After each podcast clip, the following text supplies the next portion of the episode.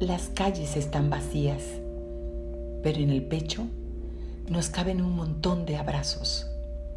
Con este encierro, extraño el ruido del tráfico, el sonido del claxon, hasta el vecino que hace fiestas de viernes a domingo.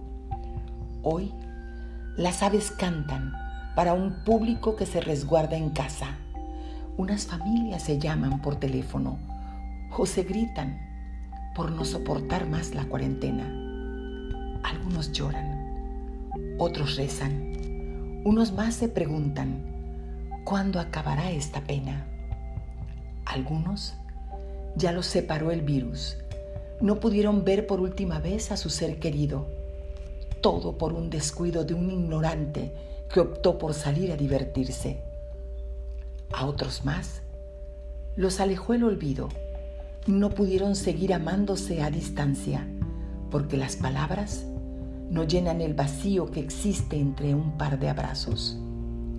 Hoy las personas se extrañan, hacen una fiesta en línea, se mandan besos e imaginan sus caricias. Quieren un beso aunque eso signifique poner en riesgo su vida. El amor en tiempo de coronavirus es una lluvia que no se puede compartir. Es un café que nos quita el sueño. Es un insomnio que no se disfruta sin compañía.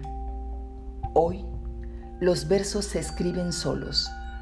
El tiempo se va buscando convertir las angustias en alegría tanto silencio, los días se vuelven horas y las horas ansiedades.